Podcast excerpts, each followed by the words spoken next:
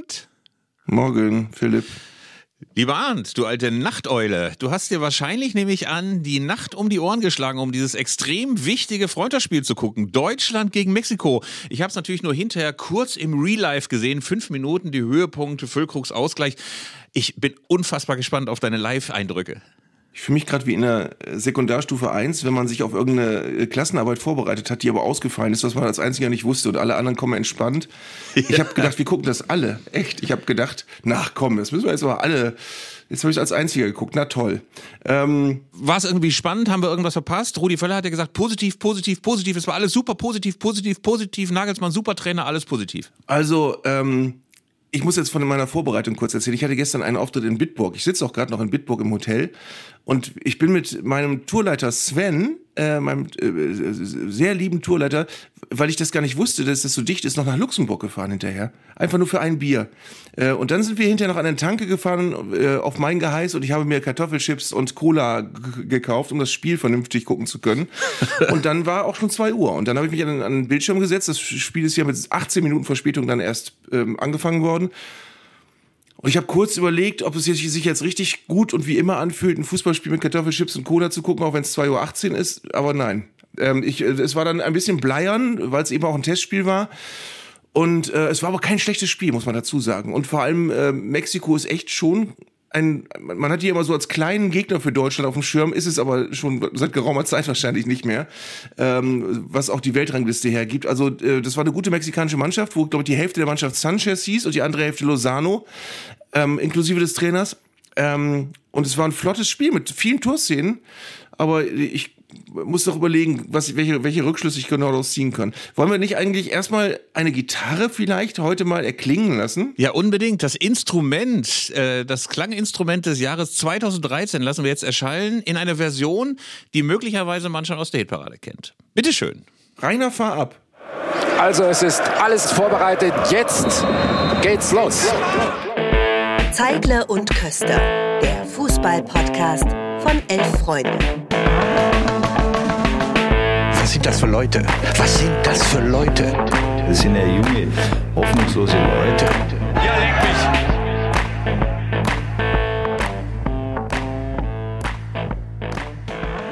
So, jetzt.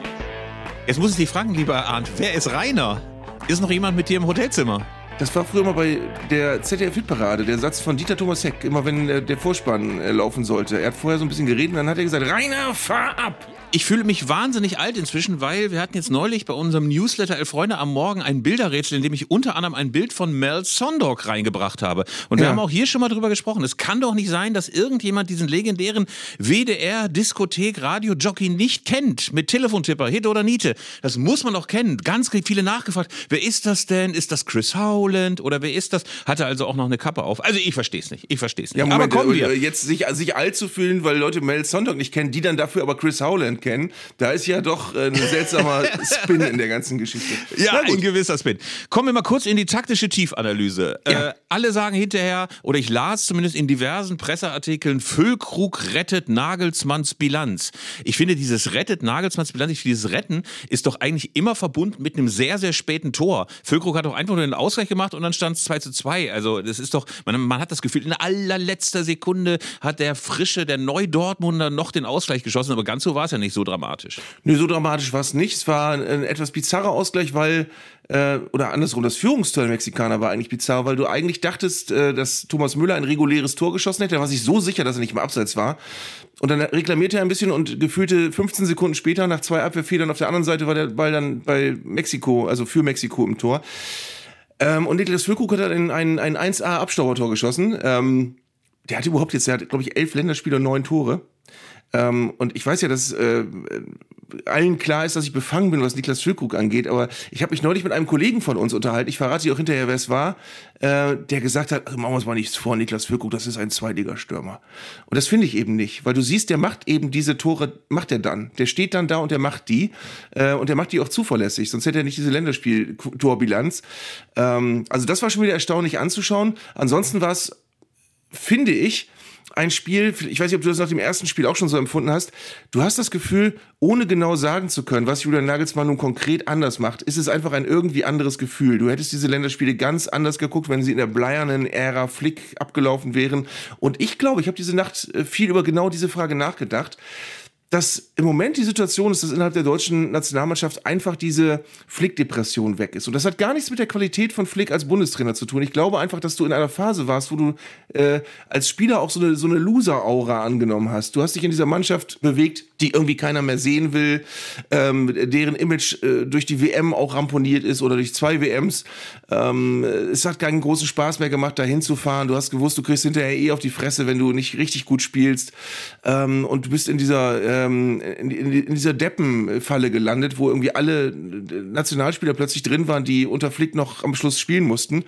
Äh, das hat, wie gesagt, überhaupt nichts mit, mit der Wertung von Hansi Flicks Arbeit zu tun, sondern damit, dass es irgendwie war das durch. Und du hast das Gefühl, bei Julian Nagelsmann, der muss jetzt gar nichts anderes machen, aber er ist einfach nicht Hansi Flick und deswegen ist erstmal alles besser und ich glaube, ähm, Audio-Disclaimer. Ähm, Philipp hebt die Hand und möchte gleich was Wichtiges sagen. Ich möchte aber den Satz noch kurz. Ähm, du hast das Gefühl, die fahren da jetzt lieber hin als zur Nationalmannschaft. Also es ist eine, eine Aufbruchstimmung vielleicht sogar. Rudi Völler hat das Wort Aufbruchstimmung sogar in den Mund genommen. Ich möchte mal sagen, das fand ich ein, ein, wirklich ein Höhepunkt dieser Reise, dass Rudi Völler sagte, wir wollen diese Aufbruchstimmung weiter transportieren. Das hat mich sehr gefreut, weil endlich diese Botschaft auch angekommen ist. Ich finde auch, dass Julian Nagelsmann auf jeden Fall für bessere Stimmung sorgt. Also ähm, und in dem Zusammenhang ist man ja auch so ein kleines bisschen, kleines bisschen versucht, alles richtig super zu finden, was Nagelsmann macht. Dann äh, sagte er doch zum Beispiel, ähm, als es darum ging, ob möglicherweise die Nationalspiele einen Tag frei bekommen, dann sagte er, nur ein paar Stunden. Und dann sagte er den etwas mauen Spruch, wir sind ja nicht zum La Paloma pfeifen hier. Mhm. Ich meine, Sparwitz aus den 80ern, aber die Bildzeitung, das war aber mal ein gelungener Witz von Julian Nagelsmann. Oder nimm mal seine Holzfällerjacke, ne? Bei den, beim FC Bayern hätte man noch gesagt, Alter, zieh dir doch endlich mal was ordentliches an, ordentliche Trainingsklamotten, du bist zum Arbeiten hier und nicht irgendwie aus so einem Influencer-Event. Irgendwie dachte ich jetzt so, liefer dann ja mit seinem Baumwollhemd auf, da hätte sich auch der ein oder andere kanadische Holzfäller ihm mal so einen Faustgruß gegeben. Also irgendwie äh, macht er alles gerade richtig. Aber ist die Frage, wollen wir, dass er alles richtig macht oder ist es wirklich alles so super? Nee, ich glaube, wir wollen wirklich erstmal, dass alles irgendwie anders sich anfühlt als in den letzten Spielen unter Hansi Flick. Und ähm, ich fand aber total spannend, ich weiß nicht, ob du das mitbekommen hast, es gab die, die Merkwürdigkeit, dass nach Interviews, sowohl nach dem ersten Spiel als auch gestern, Nationalspieler gefragt werden, was hat denn eigentlich Julian Nagelsmann gesagt jetzt nach dem Spiel? Also äh, jeder Nationalspieler, äh, Mats Hummels, äh, können, können Sie uns sagen, was Julian Nagelsmann eigentlich gesagt hat? Was, was hat er Ihnen gesagt? Und Thomas Müller hat sogar ein Interview abgebrochen, nachdem er irgendwie dreimal gefragt worden ist, was Julian Nagelsmann da gesagt hat und was er da gesagt hat und was er da gesagt hat. Und der hat dann sinngemäß gesagt, Leute, ihr wollt von mir ständig wissen, was Julian Nagelsmann gesagt hat, fragt den doch selbst. Ähm, eine ganz merkwürdige, also das gab es auch bei Hansi Flick nicht, dass irgendwie Leute wissen wollten, was Hansi Flick denn nun gesagt hat. Bei Nagelsmann ist das, sind gerade alle ganz neugierig, was er gesagt hat. Ja, ich glaube aber, das Problem besteht auch darin, dass man inzwischen so gewohnt ist, dass drei Monate später irgendeine so bescheuerte Doku rauskommt, in der ohnehin nochmal erzählt wird, wie der in der Kabine rumgewütet hat oder wie er irgendwie so einen Getränkebecher umgeworfen hat oder wie er lobende Worte gefunden hat. Aber alle loben, wie gesagt, sehr seine, also Einfühlsamkeit, dass er die richtigen taktischen Mittel getroffen hat. Man muss ja leider Gottes sagen, gegen Mexiko wackelte die deutsche Abwehr auch so ein bisschen hin und her wie so ein angeschlagener Preisboxer auf der Kirmes. Äh, und da muss sicherlich noch ein bisschen was passieren. Aber die Zeichen sind positiv und jetzt spielen sie als nächstes gegen die Türkei in Berlin. Äh, das läuft auch sehr, sehr gut, der Kartenvorverkauf. Ich nehme mal an, dass sich dort Neukölln und Kreuzberg auch ordentlich eindeckt mit Karten äh, fürs Olympiastadion. Dann kann die Bilanz noch ein bisschen aufgehübscht werden. Eigentlich dachten ja alle endlich mal wieder drei Siege in Folge. Also äh, hm. gegen Frankreich, gegen die USA und gegen Mexiko. Das wäre eine wunderbare Bilanz gewesen. Aber äh, jetzt ist es halt ein Unentschieden geworden und trotzdem fahren eigentlich alle zufrieden nach Hause. Ja, trotz allem muss man sagen, jetzt so die ersten Eindrücke der, wenn man es jetzt neue Ära nennen will, die es ja eigentlich auch ist, was die Nationalmannschaft angeht. Julian Nagelsmann macht das gut bis jetzt. Also ich finde, jetzt unabhängig von irgendwelchen Diskussionen über Holzfällerhemden, ähm, macht er eine gute Figur. Er gibt gute Interviews, mit Lapaloma-Pfeifen kann man geteilter Meinung drüber sein, aber er, er wirkt nicht so wie jemand, der irgendwelche Sachen überspielt oder der, der, der ein äh, Autoritätsproblem hat, was er kaschieren möchte oder so, sondern er wirkt schon, als wenn er auf den Job echt Bock hat und auch angenommen wird. Und was ich eben, was ich noch wichtig finde, mal als ganz grundsätzliches Thema, du hast gesagt, ja, es gab ein paar Abwehrfehler. Ähm, das stimmt. Aber die gab es unter anderem gest des, gestern deswegen, weil natürlich Dinge ausprobiert worden sind. Und äh, gestern hat Niklas Süle einen nicht so guten Rechtsverteidiger gespielt. Äh, das war eine der Sachen, die sich Julian Nagelsmann mal angucken wollte. Und ich finde, jetzt lass uns da mal ganz kurz noch einen Schlenker machen. Äh, grundsätzlich, äh, dass es merkwürdig ist, wie Dinge diskutiert werden, die in Testspielen ausprobiert werden und die dann nicht funktionieren. Es ist ein bisschen so, als tut man so, dass bei einem wirklich guten Trainer immer alles funktioniert und gar nichts schiefgehen darf, was in Testspielen ausprobiert wird. Und das ist ja aber Quatsch, weil äh, dafür sind ja Testspiele da, dass du äh, meine Mannschaft aufstellst, wo du dir vorher nicht so ganz sicher bist, wie die funktioniert. Und es wird aber so getan, als würde man äh, schlechten Trainern sofort nachsagen können, da hat er sich auch vercoacht, da völlig falsche Idee gehabt, da wusste man doch vorher, dass das nicht klappt. Und äh, in dem Fall war es aber äh, einfach nur eine Sache, die er ausprobiert hat. Und ich finde es auch in der Bundesliga oft so, dass so in der Beurteilung von Aufstellungen, die da nicht funktioniert haben, immer hinterher gesagt wird, ja, wusste man doch vorher, hat aber sich vercoacht. In Wirklichkeit ist der ganze Trainerjob aber nichts anderes, als du probierst Dinge aus, in der Hoffnung, dass sie funktionieren. Und wenn du ganz viel Glück hast und ganz viele gute Ideen, funktionieren sie auch. Aber selbst beim besten Trainer funktionieren auch mal Dinge nicht. Also wir halten mal fest, Rudi Völler hat völlig recht, wenn er von positiv, positiv, positiv, positiver Aufbruchstimmung redet und wir schließen uns einfach mal an. Jetzt muss ich allerdings nochmal meckern, weil direkt nach dem Spiel Privatjet für die Dortmund-Stars, also für Hummels, für Füllkrug, für Brandt und für Süle, wurde ein extra Jet gechartert und dann ging es in die Heimat ein paar Stunden früher als die ähm, etatmäßige Mannschaft, flog man dann wieder in Richtung Deutschland. Hummels lobte diese Entscheidung, also des Clubs, äh, die bezahlen den ganzen Bums ja ungefähr 100.000 Euro, äh, lobte das als hochprofessionell und man sei dann immerhin einen Tick ausgeruhter. Und hm. ähm, ich weiß nicht, wie dir das geht. Ich bin gar nicht so moralinsauer und denke, ey, mit Inlands Inlandsflügen, Auslandsflügen mit den ganzen Privatjets. Damit retten wir das Klima exklusiv. Ich finde nur, es hat so extrem ätzende Vorbildwirkung äh, eines Vereins, wenn er riesige Nachhaltigkeitsberichte veröffentlicht, Aki Watzke rauf und runter, ja, wir werden die negativen Einflüsse strukturell begegnen, was er da alles erzählt hat und dann zack einfach mal diesen Jet zu mieten, kostet nicht nur 100.000, was ja auch eine absurde Summe ist, sondern auch wegen ein paar Stunden mehr. Und man hätte das Spiel sogar noch verlegen können gegen Werder Bremen. Also ich finde das eine total bescheuerte ähm, Entscheidung. Und ich finde eigentlich kannst du dir dann diese ganzen Nachhaltigkeitsberichte, die du machst, auch in die Haare schmieren. Wenn du jedes Mal, wenn es drauf ankommt, jedes Mal, wenn irgendetwas anderes dagegen spricht, Geschäfte oder sonst was, schmeißt du alles um. Definitiv, bin ich komplett bei dir. Ähm, mit der kleinen Einschränkung, dass du natürlich als Borussia Dortmund äh, gebranntes Kind bist, was so die Meisterschaftsentscheidung angeht. Und wenn du jetzt angefühl, an, angenommen, du hast jetzt das Gefühl, äh, am Freitag verdaddelst du das Spiel gegen Werder Bremen, wogegen ich persönlich nichts hätte, weil du vier oder fünf Spieler nicht vernünftig einsetzen kannst, äh, die, die alle irgendwie mit Ringen unter den Augen und nur zwei Stunden Schlaf äh, auf dem Platz tapern mussten. Ähm, dann fragt man sich natürlich schon hinterher, hätte man das nicht lösen können als Profiverein, dass man die Spieler ein bisschen ausgeruhter nach Hause bekommt. Ähm, und da haben dann eben Nachhaltigkeitsdebatten möglicherweise auch ihre Grenzen, wenn du irgendwie merkst, du bist als Profiverein aber auch in der Pflicht, vor 80.000 Zuschauern eine, eine müde äh, Mannschaft eben zu vermeiden. Und ich glaube, das große Problem ist aber, dass diese Reise am Ende ja niemand so richtig wollte. Also egal mit wem du gesprochen hast, niemand hat ja gesagt, doch, doch, das ist geil, dass wir jetzt hier sind und es ist super, dass wir die Spiele machen, sondern alle haben so entschuldigend, mit so einem entschuldigenden Unterton gesagt, ja, wir wissen ja so ganz perfekt ist es nicht, aber ist nun mal so vereinbart und gab's, weißt du das, ob es irgendeinen Fürsprecher gab, der gesagt hat, doch, doch, doch, das ist alles super, dass wir hier sind? Ich glaube, dass da Theorie und Praxis extrem weit auseinanderklaffen. Theoretisch äh, wurde das ja alles eingestielt von Oliver Bierhoff, der sich gedacht hat, ist doch eine total geile Sache. Wir schauen schon mal bei den Gastgebern 2026 vorbei und äh, machen uns schon mal einen Namen, äh, dass das mittendrin in einer durchaus äh, kniffligen Phase der Saison, mittendrin, wo die Terminkalender extrem voll sind, dann natürlich dazu führt, dass alle total müde zurückkommen hat Oliver Bierhoff wahrscheinlich kalt lächelnd ignoriert und kann er jetzt natürlich auch noch, da er nicht mehr in Amt und Würden ist. Aber es haben sich, das fand ich auch nochmal ganz positiv von der Kommunikation her, auch jetzt nicht alle nur so bei der Nationalmannschaft verkauft, mhm. als ist doch eine super Sache und jetzt meckert man nicht so rum. Bei Borussia Dortmund muss ich eben nochmal anmerken, sie hätten das Spiel auch verlegen können auf Sonntag, das wollten sie aber nicht, weil am darauffolgenden Mittwoch ja auch schon wieder Champions League ist. Also es hätte auch noch eine andere Möglichkeit gegeben, frühzeitig zu sagen, die Spieler sollten mal nicht übermüdet bei uns sein, dann spielen wir halt am Sonntag. Ist eben nicht passiert. Ich möchte eben nur darauf hinweisen, dass es Nachhaltigkeit nur geben kann, wenn man das nicht immer quasi als variable Größe nimmt, dass man sagt, ja, gerne, hier mal da und dann pflanzen wir hier mal ein paar Bäume und da gibt es da noch ein nettes Foto und da kommen wir auch noch in die Lokalzeitung. Aber ganz prinzipiell hat alles immer Priorität was nicht nachhaltig ist. Und da wird es dann, finde ich, manchmal ein bisschen schwierig. Und dann sollte man sich zumindest, das finde ich eben auch, diese großen Töne sparen, die man ja gerne mal auf Kongressen und in Nachhaltigkeitsberichten kloppt. Ja, aber lass mich kurz dieses, ich bin jetzt gerade auf einen guten Gedanken gekommen, kurz diese Situation noch nutzen. ich bin gerade auf einen richtig genialen Gedanken gekommen. Ich habe Gänsehaut, Arndt. Oh, eine spannende Trickidee will ich jetzt mal ausprobieren. Ja, äh, weil, ich jetzt gerade mich erinnert habe, dass natürlich am Freitagabend das Spiel BVB gegen Werder Bremen ist. Und lasst mich, es kann ja sein, dass BVB-Spieler zuhören. Vielleicht im Flieger oder so, keine Ahnung. Äh, lasst mich äh, das kurz nutzen, dass ich versuche, ich versuche mal ein Gedankenexperiment. Liebe BVB-Profis, Ihr seid ganz müde. Eure Beine sind schwer. Euer Atem geht langsam und gleichmäßig. Lieber Mats, du fühlst dich schläfrig.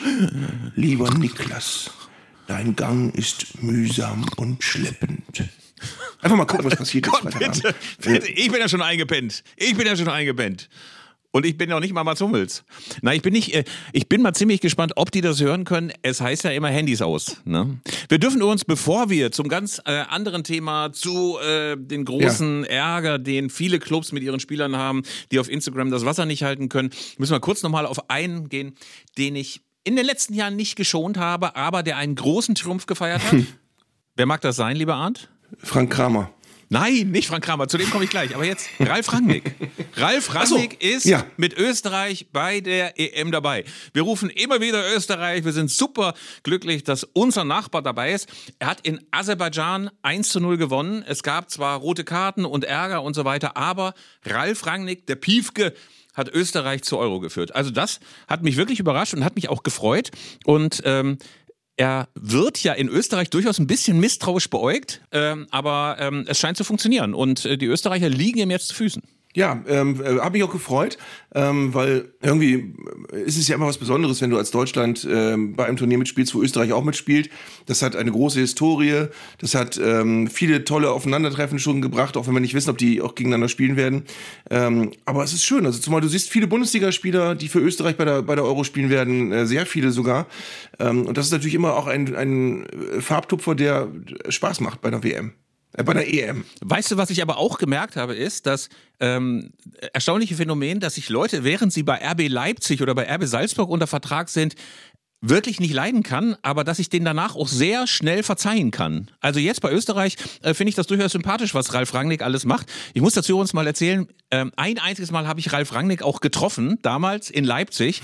Und, oh, jetzt ähm, kommt wieder so eine Räuberpistole, ich bin gespannt. Nein, pass auf, auf jeden Fall war es so, dass wir uns ja vorher sehr befehdet hatten und äh, wir hatten auch so so und so viele missgünstige Artikel über RB Leipzig verkündet.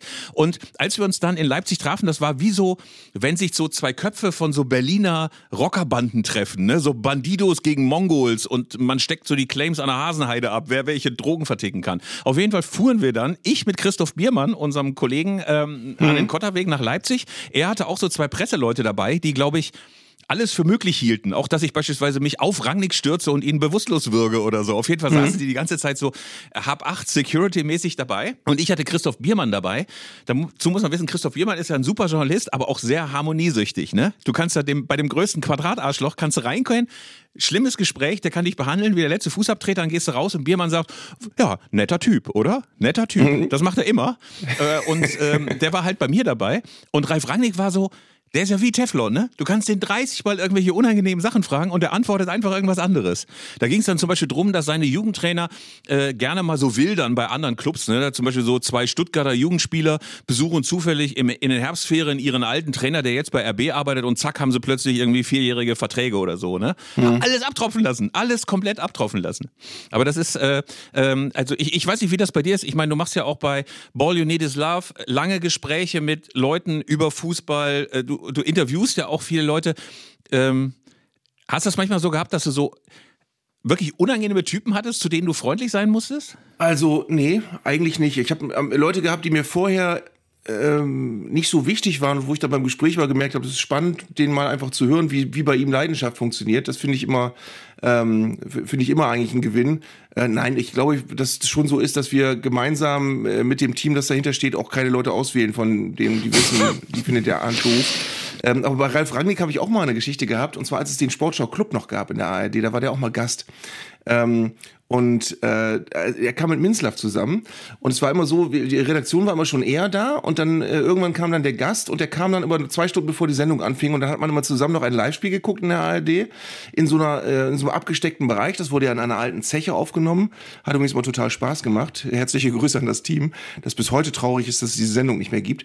Und dann waren wir in dieser Lounge. Da war also ein großer Fernseher aufgebaut und Chips und äh, gemütliche Sitzmöbel. Und irgendwann kamen dann Rangnick und Minzlaff. Und ohne dass ich ich so äh, kontinuierlich negative Dinge über RB Leipzig irgendwo publiziert hätte, guckten die mich, sahen die mich und lächelten zwar, aber zischten so durch die Zähne, ah, guck mal, da ist er. ähm, und ich weiß nicht genau, es, wir haben uns dann sehr nett unterhalten und Ralf Rangnick hat sich dann auch als echt total angenehmer Gesprächspartner entpuppt, äh, was mich auch ein bisschen äh, ja, in, in einen Zwiespalt gebracht hat, weil ich wollte eigentlich nicht mich, vorher wollte ich mich gar nicht so nett mit ihm unterhalten, haben wir dann aber. Und was ich erstaunlich fand, was ich nie vergessen werde, ähm, ist, dass wir ihm mal, äh, dass wir ihm dann am Ende, als die Sendung vorbei war, macht man so eine Nachbesprechung, ist der Gast noch da und Ralf Rangnick hatte mal in irgendeinem Interview gesagt, dass er eine Musikbox zu Hause hat und dass ihm aber eine ganz bestimmte Single von Natalie Cole fehlt. Und die hatten wir ihm besorgt. Und mein Redakteur Dominik hat ihm, der hat fast Tränen in den Augen, als er diese Single von Natalie Cole bekam, die er jetzt endlich in seine Musikbox tun kann kann. Also es war sehr sympathisch und er hat einen tollen Auftritt da gehabt. Solche Mitbringsel finde ich ja prinzipiell immer super. Habe ich allerdings mal mit Jürgen Klopp eine große Enttäuschung erlebt. Der war mal bei irgendeiner Veranstaltung von uns und wir hatten vorher gehört, dass der Fimpen der Knirps, also diese dänische Geschichte, ja. wo ein kleiner Junge in der dänischen Schwedische, Schwedische, spielt. ganz wichtig. Schwedische, Schwedische. um Gottes Willen, schwedische. Auf jeden Fall, äh, wir ihm die mitgebracht und er so, aha, und steckte sie weg. Ich dachte, der fällt auf die Knie und sagt, das ist ja aber nett, dass ihr euch bemüht habt. Aha. Ja. das war nicht so schön. Als ich für diesen anderen Podcast bei Jürgen Klopp war im letzten November, war es, habe ich glaube ich schon mal erzählt, war es so, dass er irgendwann an so einem DVD-Stapel vorbeiging von Sportler äh, Bio, wie sagt man das, Biopics, ähm, wo, wo so Diego Maradonas Leben nacherzählt wird und so und das von Pelé und irgendwelche anderen Sportler noch. Und er ging dann vorbei, nahm diese DVDs in die Hand, guckte mich an und sagte, du guckst doch bestimmt noch DVDs und gab mir diesen ganzen Stapel. ähm, ich weiß bis heute nicht genau, wie er das gemeint hat, aber ich glaube, das hat vielleicht das hat das auch eine, eine gewisse Verbindung zu dem, was du gerade erzählt hast. Aber ja, Film ja. der Knirps möchte ich mal erzählen, meine Lieblings, also Film der Knirps für alle, die es nicht kennen, ein fantastischer Film aus den 70ern, wo ganz viele, wo eigentlich alle schwedischen Nationalspieler von damals mitspielen, inklusive des Trainers. Äh, und sie haben also einen, ich glaube, sechsjährigen Jungen, der so gut ist, dass er schon in der Nationalmannschaft spielen soll, Fimpen, ähm, äh, der, der allen einen Knoten in die Beine spielt. Das Problem ist, er ist trotzdem ja ein Kind und die anderen Nationalspieler müssen sich dann kümmern, ihm, müssen ihm Essen machen morgens und müssen ihn ins Bett bringen und müssen unter anderem ihn ab, ihm abwechselnd eine gute Nachtgeschichte vorlesen. Und es geht immer um die gleiche gute Nachtgeschichte von irgendeinem Bären. Und Fimpen kann nicht einschlafen, wenn er nicht diese gute Nachtgeschichte hört. Äh, und die Nationalspieler sind aber völlig angepisst, weil sie ihm immer das gleiche Kinderbuch vorlesen müssen. und dann gehen die irgendwann in so, so geheim zu ihrem Trainer und sagen, wir möchten gerne ein anderes Kinderbuch, wir möchten ihm auch mal ein anderes Buch vorlesen lassen. Und dann sagt dieser schwedische Nationaltrainer, ich weiß gar nicht aus dem Kopf, wie der gerade hieß, meistens ja Eriksen oder so, sagt dann, mit ganz ernstem Gesicht zu der Nationalmannschaft, naja, das ist ja auch eine Kostenfrage. Und das ist meine Lieblingsszene im ganzen Film. Das ist, äh, ich habe die mit meinem Sohn geguckt, das ist dann immer ein geflügeltes Wort geworden. Das wäre an einer bestimmten Stelle, wenn irgendwas Geld gekostet hat, immer gesagt, das ist auch eine Kostenfrage.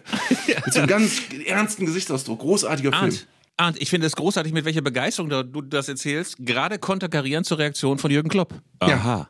Übrigens, ich wollte mal ganz kurz zu dieser Interviewführungsthema zurückkommen. Ich ja. bin ja so, dass ich gerne es habe, wenn sich dann so ein Gespräch entwickelt, ne? Also, dass man irgendwie dann vom einen zum nächsten kommt, auch mal eine Assoziation aus irgendeinem Aussagesatz vom Gegenüber dann aufnimmt und weiterträgt und dass es einen möglicherweise irgendwann auch irgendwo hinträgt. Es gibt ja so unterschiedliche Strategien. Mein Kollege Tim Jürgens zum Beispiel hat immer zwei große Zettel hm. und der lässt die Leute nicht davonkommen. Es macht keiner Schluss, bevor der die beide Zettel abgearbeitet hat. Hm. Und ähm, ey, teilweise winseln da schon die Gesprächspartner um Gnade hier, wie dieser eine Typ bei Das Leben der, der anderen, dieser Stasi-Häftling, der immer sagt, ich möchte nur schlafen, ich möchte nur schlafen. So sind die Interviewpartner bei Tim Jürgens auch. Da kommen natürlich manchmal Sachen raus, die ich nicht so rausbekomme. Ähm, ich bin eben kein Freund des, des sehr unangenehmen Nachfragens. Mhm. Ich bin ja eher so ein Paul Sahner-Typ, weißt du so? Sharping im äh, Pool mit äh, Gräfin Pilati oder so, mhm. wo man dann nur sagt, wann haben Sie zum ersten Mal Liebe gespürt oder so. Mhm. Aber Tim ist auch einer, der hart nachfragt, das bin ich nicht so. Ich auch nicht. Ich, äh, ich bin auch kein gelernter, guter, beinharter Interviewer. Also ich mag wirklich das Gespräch. Gerade bei Is Love ist es so, das sind immer einfach lange Gespräche, wo du dann auch viel assoziieren kannst und eben nicht irgendwelche Ab Sachen abfragst oder jedenfalls jedenfalls nicht oft. Ähm, ich weiß, dass Rollo Fuhrmann, äh, als er noch äh, äh, im Amt war, der hat ganz oft Fragen mit Warum begonnen, weil du da nicht rumeiern kannst. Da musst du selbst was formulieren. Wenn du fragst, warum war das so und so, dann muss, herzliche Grüße an Rollo, dann muss der Gesprächspartner selbst einen Satz formulieren und selbst einen, dann kann er nicht einfach nur knicken oder so äh, oder, oder im Kopf schütteln. Äh, ich habe manchmal die Unart bei Interviews, äh, schon Suggestivfragen zu stellen. Einfach, weil ich möchte, dass ein bestimmter Punkt einfach abgehakt ist zwischen dem Gesprächspartner und mir. Und dann sage ich so, äh, stelle ich so Fragen wie, das war aber schon so und so, oder? Und dann sagt er natürlich meistens nur ja. Äh, aber, dann sind wir auf, aber dann sind wir auf einer Ebene. Dann sind wir auf einer Ebene und dann kann ich anfangen, andere Fragen zu stellen. Aber es, es gibt sicherlich sehr unterschiedliche Herangehensweisen an Fußballerinterviews.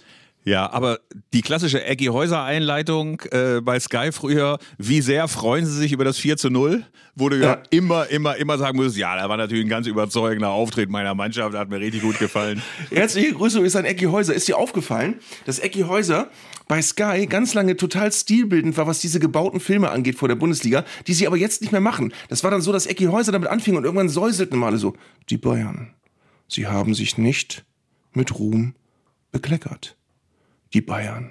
Und so haben dann alle diese Filme gesprochen. Lieber Mats, du bist ganz ja. müde.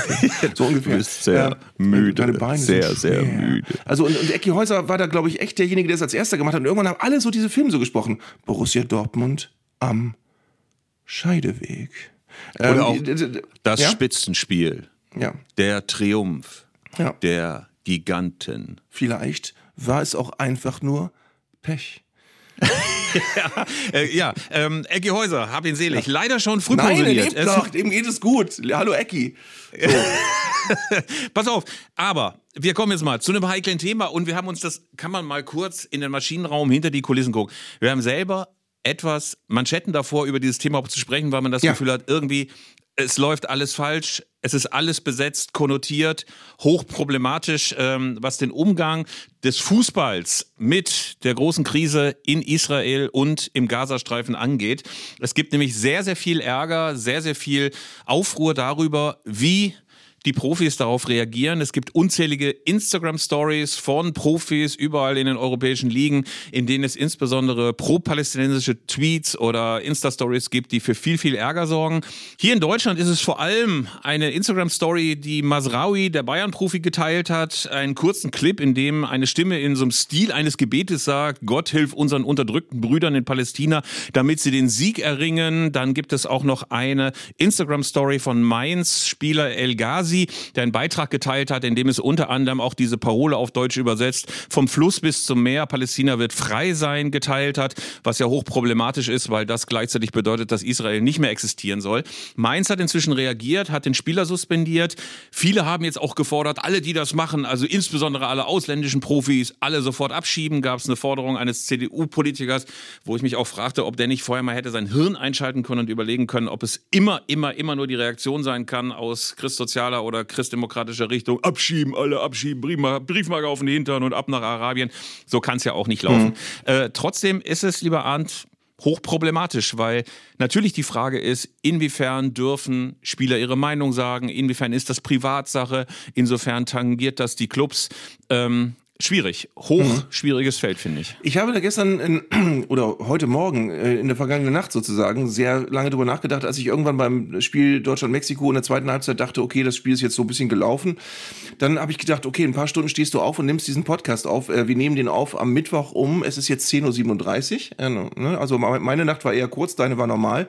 Und ich habe dann gedacht, okay, wir müssen über dieses Thema reden. Und dann habe ich mich gefragt, wie redet man eigentlich wirklich sauber über dieses Thema? Und ich glaube, es ist einfach ganz wichtig, sich von ersten, erstens von allem Klischee-Denken zu lösen, also äh, von dem Denken, dass man unbedingt einem, einem der beiden Teams jetzt zugehören muss und dann muss man aber auch alle Propaganda der einen Seite verteidigen und alle der anderen verteufeln. Das äh, sollte man nicht tun, sondern es ist, glaube ich, sehr hilfreich bei diesem Thema auf einen möglichst niedrigen gemeinsamen Nenner zu kommen. Also dass man erstmal äh, bei den ganz einfachen Dingen anfängt und zum Beispiel sagt, die Situation am Gazastreifen war schon vorher problematisch und man kann die auch kontrovers diskutieren man kann sie auch unterschiedlich sehen, je nachdem aus welcher Perspektive. Aber das alles darf eben nicht dazu führen, dass du Terroranschläge äh, äh, duldest ähm, oder sogar schönredest oder sogar bejubelst. Ähm, und das, da, da ist eben der Punkt, wo die Meinungsfreiheit eben nicht mehr greift. Du, du darfst sagen, ich sehe die Situation kritisch und man muss da am Gazastreifen ähm, auf diplomatischem oder politischem Weg so sehen, dass man die Situation vielleicht auch langfristig nochmal in irgendeiner Form ändert, weil das geht so nicht äh, auf ewig, wie das äh, da ist. Und wir, ich finde auch, äh, darf man auch sagen, ähm, äh, dass ich, ich verstehe die Nöte der Palästinenser oder so, aber eben dann eben nicht sagen, okay, und dann, darf, dann dürfen die aber auch eben einen, einen, einen äh, Massenmord bejubeln. Ne? Also du darfst diese, die Situation politisch unterschiedlich sehen, aber äh, es, es muss zu den menschlichen, zur menschlichen Minimalkonfiguration gehören, dass du es nicht gutheißen darfst, äh, 1400 Menschen zu ermorden, Frauen, Kinder und so weiter, und nicht sagen darfst, ja, aber die anderen.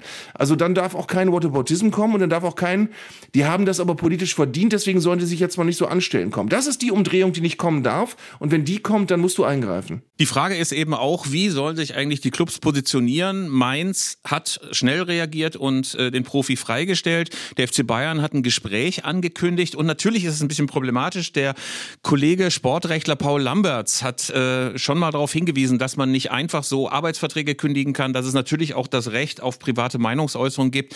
Gleichzeitig ist es, glaube ich, aber auch ein Graubereich. Natürlich kannst du nicht einfach Kündigungen aussprechen, aber klar ist eben auch, dass du disziplinarisch tätig werden kannst, auch als FC Bayern. Und ähm, das ist, glaube ich, eine Situation, in der die Clubs eigentlich nur verlieren können, insbesondere dann, wenn sie selber nicht schaffen, so eine klare Kommunikation hinzubekommen. Gleichzeitig, wir haben das ja in der letzten Folge auch schon gesagt, Wer als Club gerade kommuniziert und zum Beispiel Solidarität mit Israel ausdrückt, kann sich sicher sein, in den sozialen Medien überflutet zu werden mit Beschimpfungen, mit Attacken, mit aggressiven Postings. Also hochkompliziert das Feld gerade. Aber ähm, äh, Anschluss zu dem, was ich gerade gesagt habe, da ist eben genau der Punkt, an dem eine, Grenze, eine klare Grenze gesetzt werden musste. Es, du musst ähm, Menschen sagen, es ist okay, wenn du sagst, ähm, du bedauerst die Situation der Menschen, die im Gazastreifen leben. Es ist aber nicht okay, wenn du sagst, dafür ist es dann aber auch okay und legitim, äh, ganz Israel auszulöschen, notfalls. Und die haben das verdient und die haben das verdient, dass sie von diesem Landstrich verschwinden und notfalls auch alle einfach umgebracht werden. Das ist ja das, was viele Pro Propagandasprüche auch beinhalten. Ähm, und wenn du dich davon eben nicht löst und davon äh, nicht distanzierst, dann bist du auch kein adäquater Gesprächspartner für eine Diskussion über das Problem da vor Ort, sondern dann bist du einfach nur ein Hetzer. Und genau das muss einfach äh, ausgeschlossen werden. Du, es muss möglich sein, auch mit unterschiedlichen Positionen und aus unterschiedlichen Perspektiven über die Situation am Gazastreifen zu diskutieren. Es muss auch möglich sein, äh, politische Dinge, die in der Vergangenheit passiert sind, sehr kritisch zu sehen, beidseitig, aber eben nicht auf der Basis von ähm, dann eben alle umbringen und ist dann okay und es trifft keinen Falschen. Genau diese Umdrehung darf es nicht sein. Diese Umdrehung ist äh, Zeugnis eines, eines barbarischen äh, Weltbildes, was man hat. Und das muss, es muss möglich sein, Menschen dafür zu sanktionieren, dass sie dieses Weltbild auch weitertragen. Und dieses Thema möchte ich abschließen mit dem Modewort des Jahrzehnts. Definitiv, lieber Arndt. Wir kommen zur Bundesliga. Wir kommen ja, zur Bundesliga, Arndt. Ja, also wir haben das Thema ja schon gestriffen, gestreift, gestroffen mit diesem Freitagsspiel Borussia Dortmund gegen Werder Bremen, wo mehrere Profis vom Jetlag geplant, immer noch mit Schlafbrille auf den Augen, insbesondere natürlich auch, weil Arndt über viele, viele tausende Kilometer hinweg. Was mir gerade einfällt, auch Julian Brandt ist ganz müde. Vor allem, wie du, wie du mit billigsten, billigsten, billigsten Hypnose-Klischees hier versuchst, Julian die Profis aus dem Konzept zu bringen. Und Niklas kuscheln sich aneinander. So, Schluss jetzt. Schluss jetzt. Kuscheln sich aneinander. Das ist so, das ist so Fanfiction, ne? Ja. Sie waren irre zärtlich. Weiter möchte ich heute noch nicht gehen, schmunzelte Mats. Aber Julian hatte schon, naja, und so weiter. Pfui Spinne, Pfui Spinne. Ja. So, jetzt ja. aber, ähm, Bundesliga. Wir reden heute mal nicht, weil das inzwischen schon schwerpunktartig in allen Folgen Union Berlin. Erst wie geil ist Union, jetzt wie scheiße ist Union. Da läuft ja alles schief. Alle spielen gegen Urs Fischer und Oliver Runert und der ist auf dem Weg nach Schalke und so weiter und so fort. Nein, wir reden mal darüber, dass es einen neuen Trainer gibt. Enrico Maaßen ist Geschichte, was natürlich auch verdient ist wegen des Vornamens wie Rico und Marco und Mirko. Äh, auf jeden Fall ist es stattdessen Jes Torup. Ehemals mhm. beim FC Kopenhagen, jetzt beim FC Augsburg. Und ich weiß nicht, wie das bei dir ist, Arndt, aber ich bin ja früher mit meiner Bielefelder Familie hm. äh, in meiner Jugend immer nach Dänemark gefahren. Zwölf Jahre lang. Und Jes Torup hat sofort tausend Assoziationen. Bist du jemals in Dänemark gewesen in der Kindheit oder seid ihr als Bremer Oh einfach ja, nur auf oh nach ja. Wangerooge oder Langeoog? Nein, also zum letzten Mal war ich mit, äh, mit, mit Familie im Legoland. Und äh, mein, mein ähm, hervorstechendstes Legoland-Erlebnis ist, dass wir, wir haben da in einem Hotel auf dem, auf dem äh, Legoland-Gelände auch äh, übernächtigt. Ähm, was, glaube ich, keine gute Ey, Idee die volle ist. Packung. Die Äh, volle was, Packung. Was, was keine gute Idee ist, weil wir wollten dann, als wir ankamen, nach langer Fahrt einen kleinen Snack nehmen und haben uns das in das Restaurant dieses Hotels auf dem Legoland-Gelände gesetzt. Und ich glaube, wir hatten einen Toast, eine kleine Portion Pommes und äh, zwei Getränke. Und die Rechnung äh, waren irgendwie 71 Euro. Ja. Und der Kellner gab uns die Lächeln und sagte, Welcome to Denmark. Ähm, als, Ja. wir, als wir etwas sparsam auf diese, auf diese Rechnung. Der Und ganz Däne nimmt's von den Lebenden. ja, und ganz früher, das, das fand ich noch, äh, da haben wir mit, habe ich mit drei Freunden immer eine Reise gemacht nach in der Nähe von Esbjerg und zweimal im Winter und dann ein Wochenendhaus gemietet am Strand mit Sauna und dann einfach so eine Woche am äh, gekocht, äh, abends spazieren gegangen, ähm, äh, Drachen steigen lassen und in die Sauna gegangen und so und einfach, das war total schön. Also ich mag Dänemark sehr für die Lebensart, für die Unaufgeregtheit. Ja, und ein paar Fun Facts. Äh, Die größte Supermarktkette heißt da Oh, das weiß ich nicht mehr. Bruxen. Superkram? Und es gibt, so. nein, es gibt Bruxen und den Superbruxen. Ja. Das war so ein großer. Da gab es dann nochmal drei Regale mehr. Und da gab es immer Pölser. Sagt ihr das noch was? Die Bratwürste? Nee, das sind, nee, ich weiß nicht, das sind nicht Bratwürste, das ist so eine Mischung zwischen, zwischen klassischer Bockwurst und Bratwurst mit einer Ja. giftig äh, orange leuchtenden Ach doch, die, äh, ja, Außenhaut. ja, ja. Ja, ja. Also wir, wir sind immer nach Bönnerup gefahren. Das war im Kattegat, also eher an der Ostseeküste. Immer ins gleiche Haus, immer ins gleiche Haus. Ich bin immer zum Bruxen und zum Superbruxen gelaufen, um die Bildzeitung zu kaufen, ne? weil dort immer Max Merkel testet die Bundesliga. Das Oh war natürlich immer im Sommer. Und äh, schön war auch, dass an jedem Haus hing ein Schild, dass es Till Salk gehört. Und ich dachte, wer ist Till Salk? Aber es heißt einfach nur zu verkaufen. ja. ja. Ist ein Irrtum, den ich erst spät aufgelöst habe. Als Mann vom Fach habe ich geliebt, in Dänemark Radio zu hören, ähm, weil da, die, haben, die haben Radioprogramme, da hörst du erst ein Stück von Händel, klassische Musik, dann reden die 20 Minuten auf, auf Dänisch, du verstehst kein Wort, und dann kommt irgendwas von Grateful Dead. Und dann kommen aber gleich zwei andere Songs hinterher, Ace of Base und äh, Elton John, und dann reden die wieder 20 Minuten und dann kommt wieder irgendwas Klassisches. Also es ist eine sehr interessante Radiolandschaft gewesen, die ich da kennengelernt habe. Und es ist gesetzlich vorgeschrieben, dass Ace of Base mindestens einmal pro Stunde gespielt wird in allen Radiostationen. So.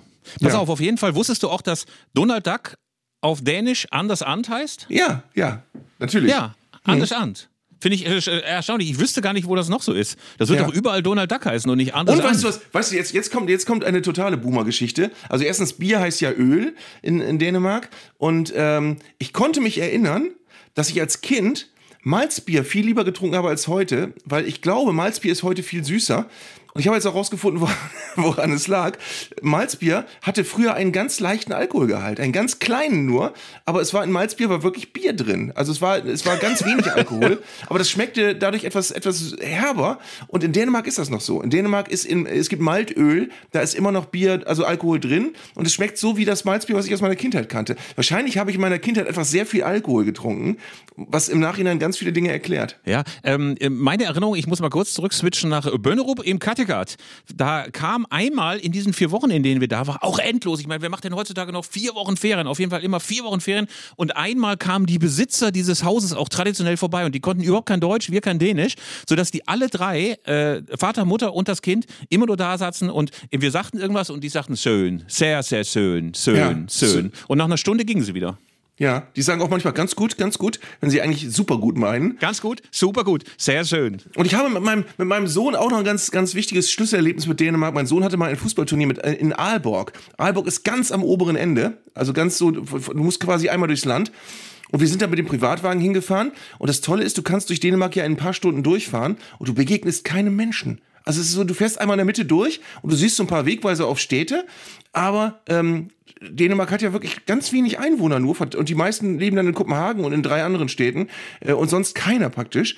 Und das hat mich dann nochmal auf den Gedanken gebracht, dass es wirklich eine fantastische Leistung ist, dass die Dänen in vielen Sportarten so unfassbar gut sind, obwohl sie eine Einwohnerzahl haben. Das Thema hatten wir, glaube ich, aber auch schon mal. Eine Einwohnerzahl hatten die nicht viel größer als, als die von Berlin. Also das ist, äh, das ist schon ein, ein sehr spannendes Land eigentlich. Sehr schön, sehr schön, ganz gut an. Ganz gut, sehr ganz gut, ganz sehr gut. gut. Ich, ich Ganz gehe jetzt gut. erstmal in den Superbruchsen, aber bevor ich in den Superbruchsen gehe, sprechen wir mit unserem Redakteur im Studio, Tim Pomerenke. Hallo Ja. Tim. Grüßt euch.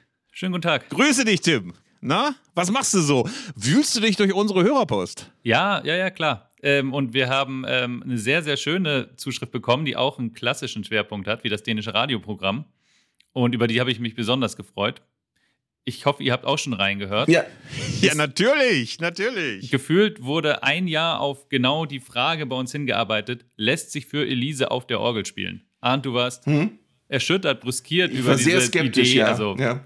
ähm, das ging unserem Hörer ähm, Lothar Santer ähnlich.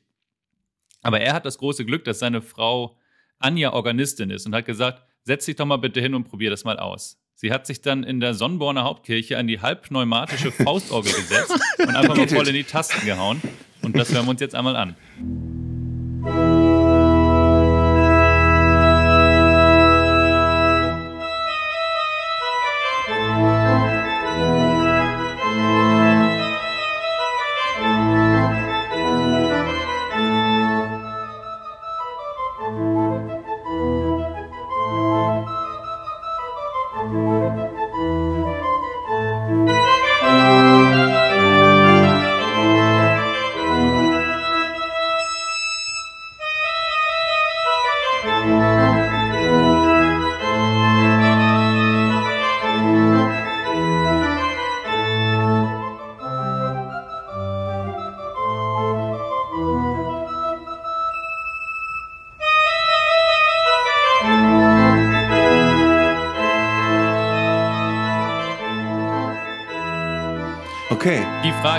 Warum hat euch das so gut gefallen?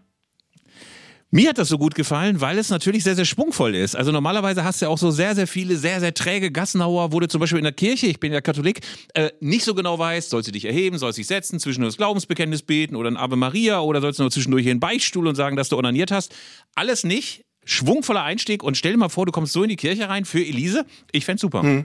Ich möchte sehr, sehr gerne mal einen Appell raus äh, ins Land schicken, dass ich das, ich, ich glaube, ich würde es sehr schön finden, wenn irgendeine versierte Organistin oder ein versierter Organist mal unser Intro spielen würde. Ja. Also statt einer Gitarre mit einer Kirchenorgel. Dann können wir jetzt ein paar Folgen lang sagen, und jetzt kommt das Intro mit der Kirchenorgel. Das wäre das doch. schön. Wäre das Ja. nicht schön?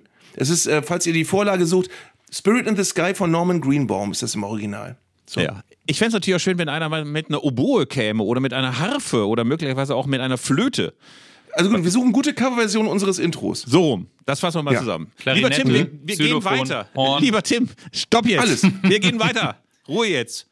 Wir können das ganze klassische Orchester durchbeten, aber viel, viel wichtiger, die Hörerpost. Die zweite Oh. Zuschrift, lieber Tim. Auf jeden Fall. Es geht um ähm, Wortschöpfungen, die hier ganz gern mal verwendet werden. Mhm. Und ähm, Christian Brecht möchte einhaken bei dem Wort räudig. Mhm. Und er schreibt uns, ich möchte darauf hinweisen, dass das zuletzt häufiger frequentierte Wort räudig, das aufgrund der Hautkrankheit Räude generell negativ konnotiert ist, in manchen Regionen Deutschlands positiv verwendet wird. Speziell in meiner Heimatstadt Bad Kreuznach, also in Dunkeldeutschland, irgendwo zwischen dem ersten FSV Mainz 05 und dem ersten FC Kaiserslautern, ist räudig in bestimmten Kreisen als Kultbegriff allgegenwärtig. In extremer Ausformung wird es sehr hart, ohne Vokale und mit sch statt g hinten ausgesprochen.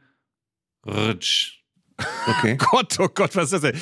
Tim, jetzt kriegen wir schon Zuschriften von Brecht. Ich glaube, jetzt haben wir es geschafft. Jetzt haben wir es geschafft. Ber Bertolt Brechts Urenkel. Auch Brecht hört den Podcast.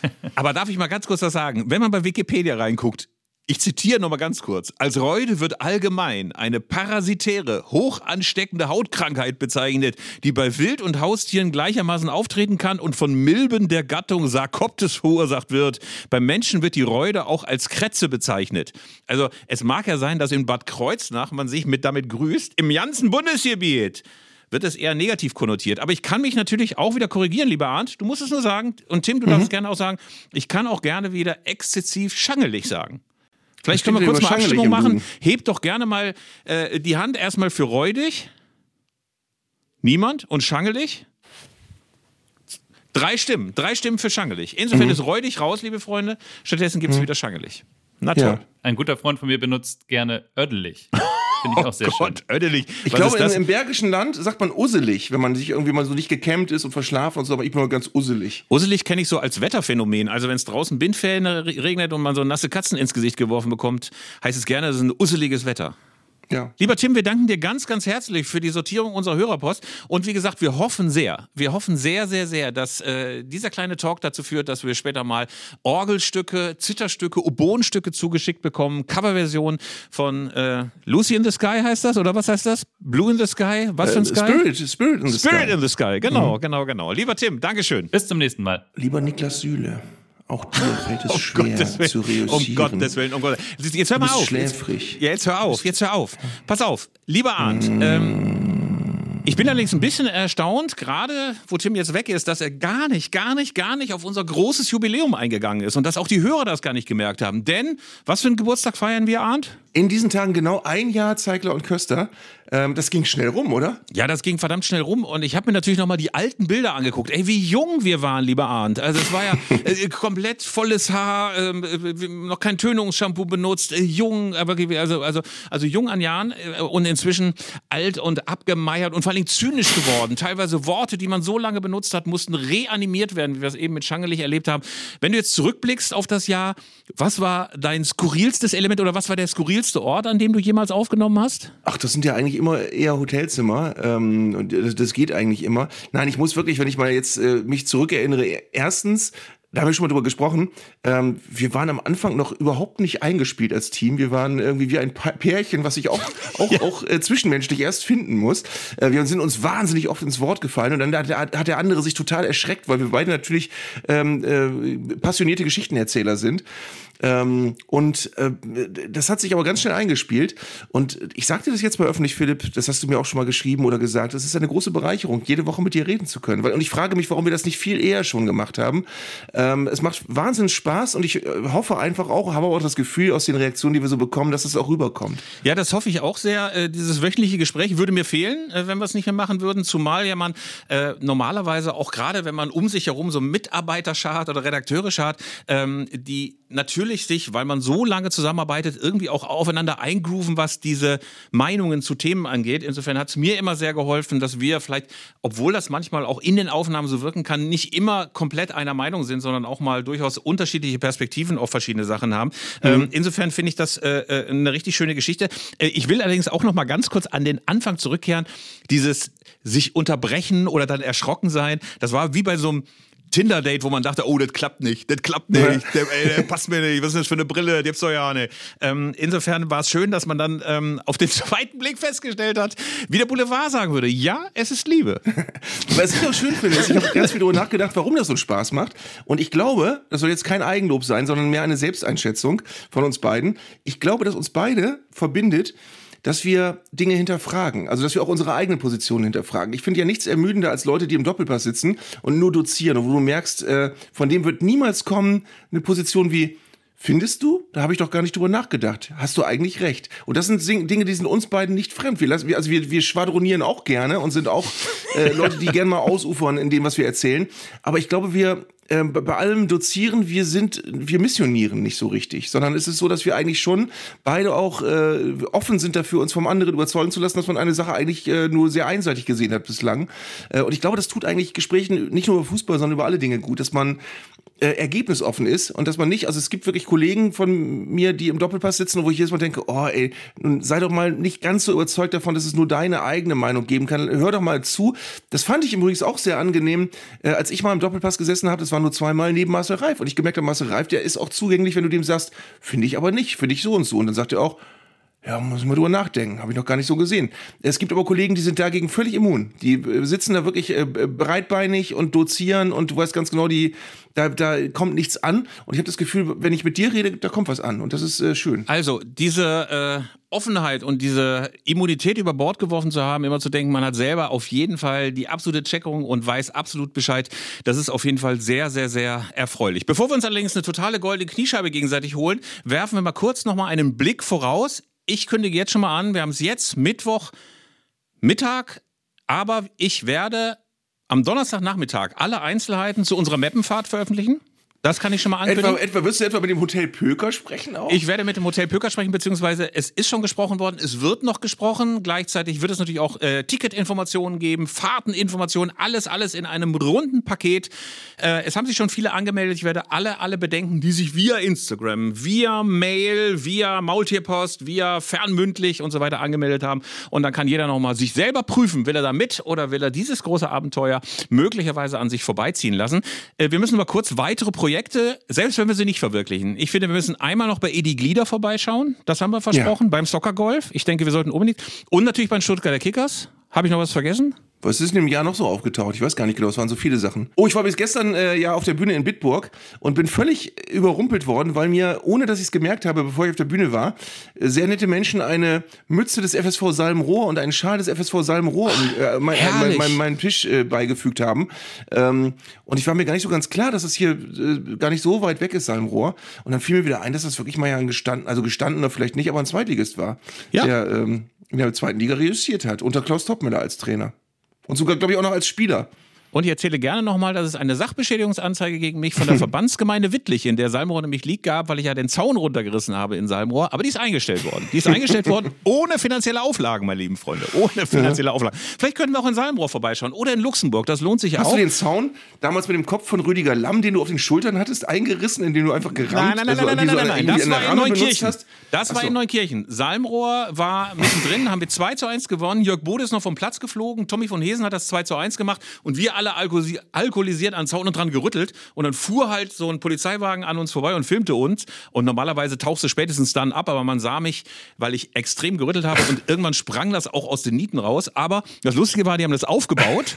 Die haben das aufgebaut. Ich habe sogar noch an die Verbandsgemeinde Wittlich geschrieben und habe gesagt, könnten Sie mich aus dem Strafverfahren nicht mal rausnehmen, weil Freunde aus Bielefeld mir gesagt haben, das kannst du alles vergessen, wenn du vorbestraft bist. Auf jeden Fall habe ich dann hingeschrieben, dann schrieb mir der Bürgermeister zurück, nee, nee, das Strafverfahren läuft weiter. Zwei Tage später kam die Einstellung. Und drei Wochen später hatten sie das Ding wieder aufgebaut und dann war Rot-Weiß Essen zu Gast und, und wieder runtergerissen. Ich glaube, die ganze, ganze Drittligasaison immer Zaun hoch, Zaun runter, Zaun hoch, Zaun runter. Ich, ich mochte sehr eben den Satz, dass Tommy von Hese das 2 zu 1 gemacht hat, weil das für junge Menschen klingen muss wie zuvor hatte Erich Juskowiak bereits die frühe Führung des Gastgebers egalisieren können. Fritz ähm, Walter der- mit der einem Biel- Kopfballtorpedo. Der, der Bielefelder Torwart glänzte mit mehreren Robinsonaden. So, wir beenden den Boomer Talk, beenden auch diese Jubiläumsfolge. Ein Jahr Zeigler und Köster. Wenn ihr uns Geburtstagswünsche hinterlassen wollt oder möglicherweise Reiseziele noch hättest, auch absurde gerne. Wir reisen auch gerne in den Osten, in den Nordosten, in den Südosten. Wir reisen ins Erzgebirge, nach Chemnitz, wohin auch immer. Vielleicht nicht in diesem Leben, aber im nächsten. Und verabschieden uns. Ähm, lieber Arndt, äh, Jörg hat was für uns gebastelt quasi zum einjährigen Jubiläum. Unser äh, Tontechniker. Äh, Ich habe alle Begrüßungen, glaube ich. Nicht alle Begrüßungen 61 hintereinander, aber eine ganze Menge Arndt und Philips. Arndt! Philipp! Ja, seit 22 Jahren kennen wir uns und jetzt arbeiten wir das aller, allererste Mal zusammen. Arndt! Philipp! Arndt! Hallo Philipp. Philipp! Arndt! Wir machen das zu einem Kult, dass die Leute zu Hause schon rätseln. Wie begrüßen sie sich diesmal? Ich glaube, das werden wir kultivieren. Das ist sehr, sehr schön. Arndt! Philipp, grüß dich. Arndt! Philipp.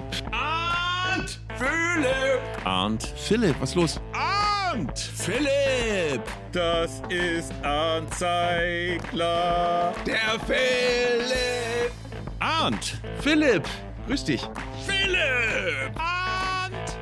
Arndt! Philipp! Es ist ein historischer Tag, an dem wir uns zusammenschalten. Deutschland ist schon wieder ausgeschieden aus der Weltmeisterschaft. Arndt! Philipp, grüß dich. Arndt! Philipp! Da bist du ja schon wieder. Ja, da sind wir wieder beide wieder. ja, da sind wir beide wieder, sind wir beide wieder. Arndt! Philipp! So euphorisch haben wir das noch nie begonnen. Ja, das hat sich sehr euphorisch angehört. Arndt! Philipp! Ich wünsche mir, dass wir irgendwann mal eine Folge anfangen, wo du Philipp schreist und ich Arndt. Arndt! Philipp! Ich liebe deinen Enthusiasmus, aber ich habe versucht, mir eine Englisch... Ich wollte mir einfach nur eine englisch und distinguierte Note geben. Ich bin während des Philipp durch den Raum gelaufen. Das wollte ich die ganze Zeit schon mal machen. Arndt! Phil. Nennen dich Menschen Phil? Nein, mich nennt niemand Phil. Arndt! Philipp! Arndt! Philipp. Arndt! Philipp, möchtest du reden? Arndt! Philipp! Grüß dich. Ich freue mich so sehr. Arndt! Philipp! Herrje! Arndt. Philipp. Arndt! Philipp. Hallo. Arndt! Philipp. Philipp. Arndt! Arndt! Philipp. Hörst du diese wunderschönen Klänge, die dich möglicherweise an die Karibik erinnern?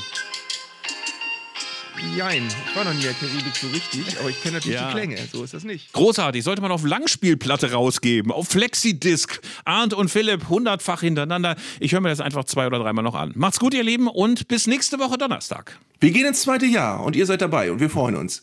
Ich freue mich, sehr schön, ganz gut, ganz gut, Arndt. Ganz gut, ganz gut. Sehr Super. schön, sehr das schön. ist sehr süß. Habe ich eigentlich alle Dortmunder Nationalspieler schon berücksichtigt oder werden noch mehr? Sehr schön, Arndt. sehr, sehr müde. Arndt, die Aufnahme ist auch beendet. Sehr schön. Ganz müde. Mm, seid ihr müde, müde. Das war Zeigler und Köster, der Fußball-Podcast von Elf Freunde. Ihr hörtet eine Produktion im Auftrag der Audio Alliance. Koordiniert hat diese Folge der Kollege Tim Pommerenke. Die Aufnahmeleitung besorgte Jörg Groß-Kraumbach und Sprecherin war Julia Riedhammer. Für das Design des Podcasts war Lukas Niehaus verantwortlich. Die Öffentlichkeitsarbeit lag in den vertrauensvollen Händen von Franziska Schmidt und die Podcasts bei Elf Freunde werden von Luis Richter koordiniert. Am Mikrofon saßen bei Köster und Zeigler, wenig überraschend, Philipp Köster und Arndt Zeigler.